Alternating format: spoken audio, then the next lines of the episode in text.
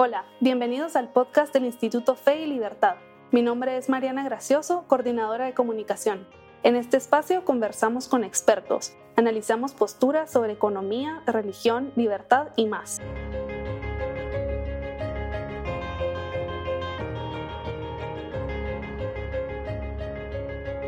Bienvenidos a un nuevo episodio del podcast Fe y Libertad.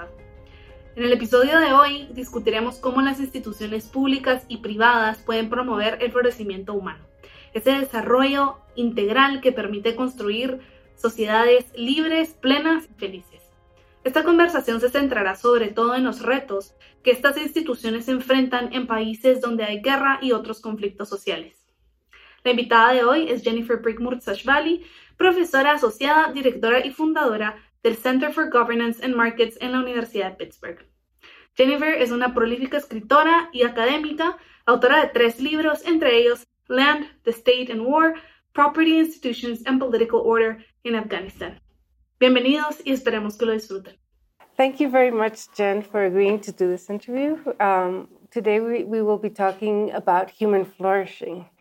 And so I wanted to ask you, how would you define the term? That's a big question. Um, I would just say it's the ability of each individual to live to their potential, right? And then as they define it. So to live out their goals and their dreams. So it's yeah. a, a, an individual project. Yes, I mean, uh, but in concert with others, obviously. You know, we're we're social beings. We're social. Yeah. Mm-hmm. And how would you define civil society? Mm, so I think this is where my my perspective on this is a little different mm-hmm. um, than most because I think most of my friends who look at this understand civil society as sort of this the space between state and society, right? Mm-hmm. These formal organizational structures and nonprofits and NGOs, whereas I see civil society as much more focused on on the social side. And so civil society could be um, this, uh, you know, informal social organizations, even social norms are a big part of that. Um, so civil society is much more encompassing. I have a much broader view of just the space between the individual and the state, and right? State, yes. Um, is our community governance, informal governance. And, and many people say, well, informal governance, that's like government. It's more like looks like government, it's not civil society. But I think when these when they when these informal governance structures are created by communities and they are not recognized by the state, they much more resemble civil society than they do anything governmental. Mm-hmm. Mm-hmm. Um, yes, I think here in Guatemala, people identify civil society with a certain ideology even and or political bend and only the uh, NGOs and, and the organizations that, that fit into that category are civil society, and That's then everybody correct. else is not. Right. Whereas your view is a lot broader. broader. Yes. Right, not just these NGOs. And in Mm. fact, I think um, the NGOification of civil society has not always been the most healthy Mhm. thing for civil society because then these um, nonprofits, these NGOs become like governments.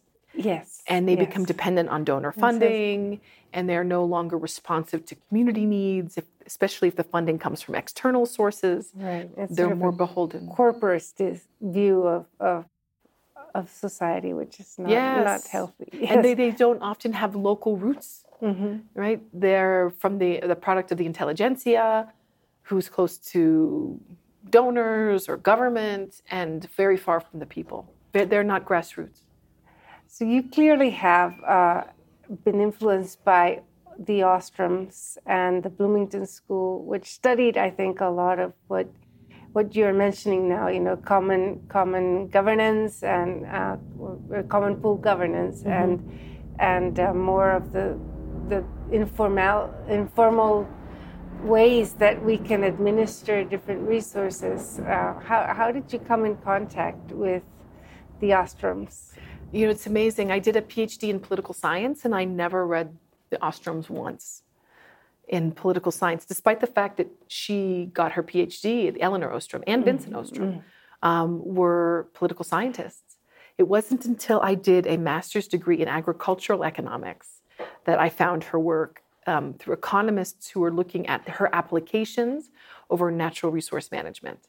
And when they were looking at her work, it was very narrowly focused on natural resource management, mm-hmm. on sustainable development, rather than seeing Ostrom's work on governance. Mm-hmm. And that's where I found her work to be so interesting. Um, so it was, uh, you know, amazing that I was able to find her, but I didn't find her where I thought I should find her. And in fact, many political science programs, even today, do not teach mm-hmm. the Ostroms. It's seen as this quirky economic. Economists don't teach her his teach her, and Vincent Ostrom's work very much. Um, they're seen as very eccentric in economics, eccentric in political science.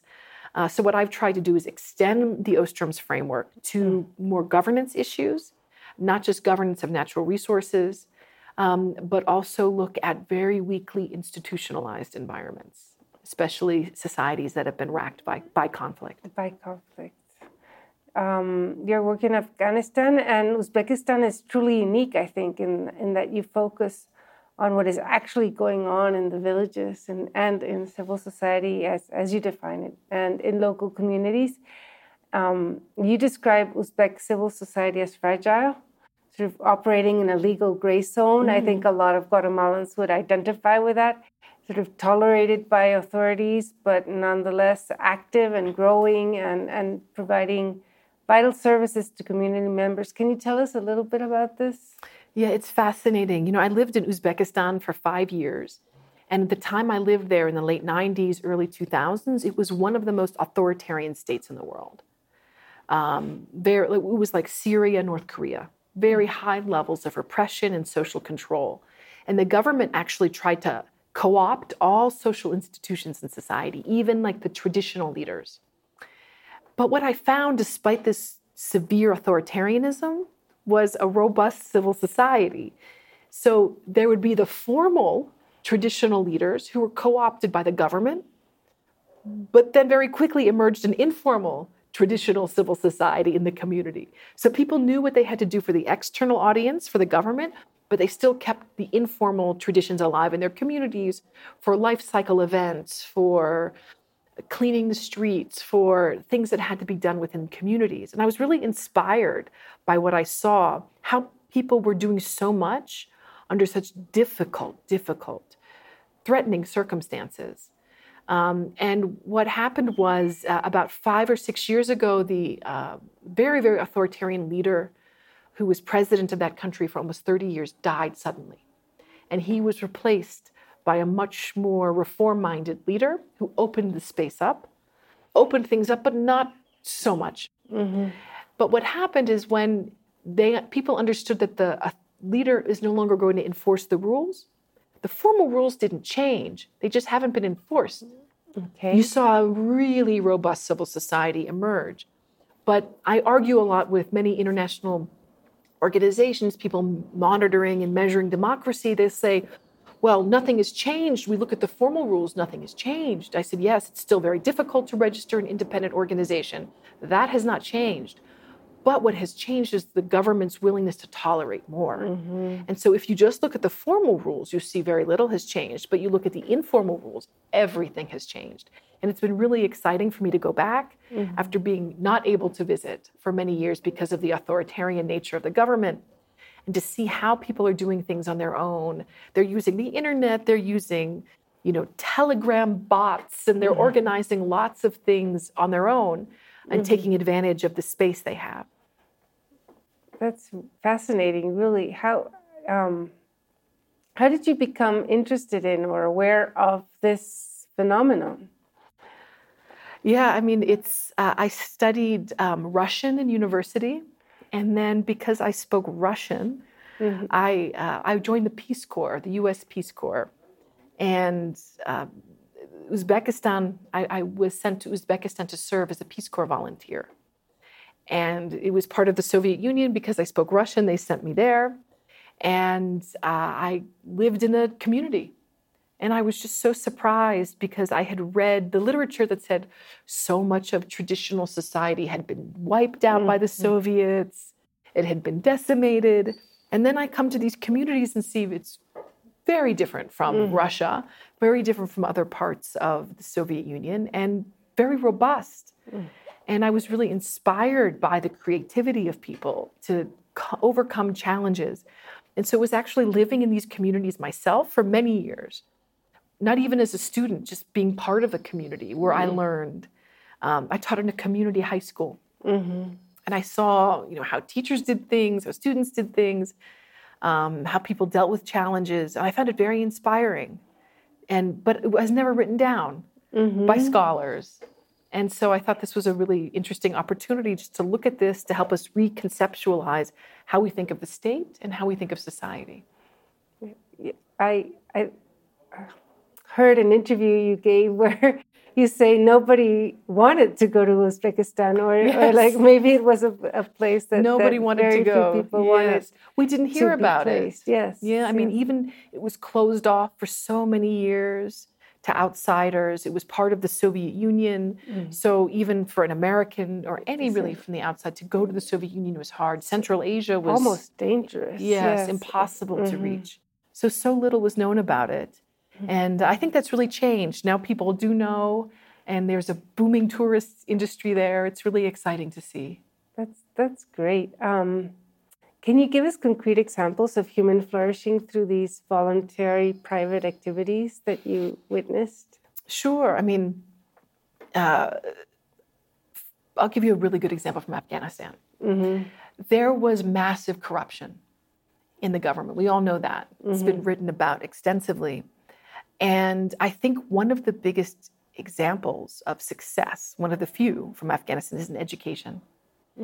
And so people look at the success, if you look at literacy rates, um, in fact, in, in, in Pittsburgh, I'm very active right now in trying to resettle Afghan scholars. We have almost a dozen scholars coming to Pittsburgh, and we're creating a, almost a mini university of Afghan scholars in exile uh, because they can't work in Afghanistan right now. Um, it's been, I've almost been laser focused on this for the past six months since the government collapsed. But when we look at the success of the educational sector, for example, when I started going to Afghanistan almost 20 years ago, this scholarly community didn't exist. And I have seen it grow.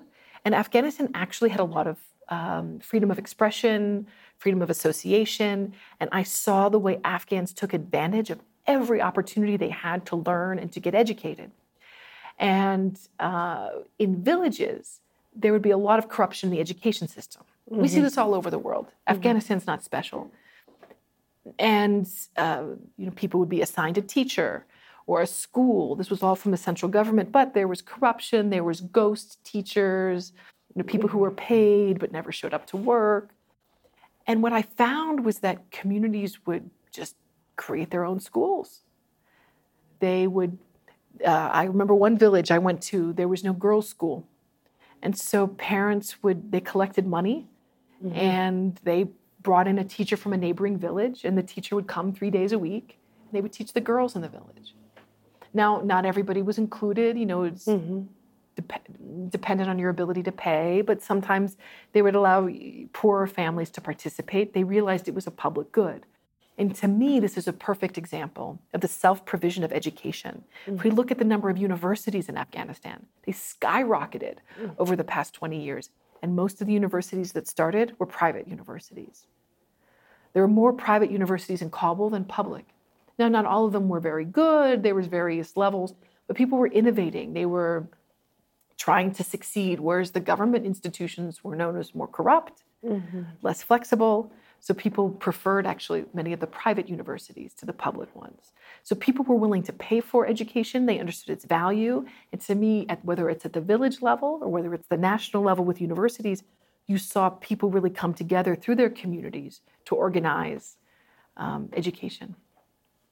That's that's great because um, you, you know that education is a big part of being able to advance and, and, and Exactly. flourish. It Exactly. multiplies your opportunities in a way. Um, what role does religion play in human flourishing? Can can you truly affirm that Christianity or Islam or atheism is more or less conducive to development and growth? Well, so we typically think of like Islam and democracy, right? There's this big question about mm-hmm. Islam and democracy and the relationship between them, and then the relationship between Islam and corruption or religion mm-hmm. and poverty.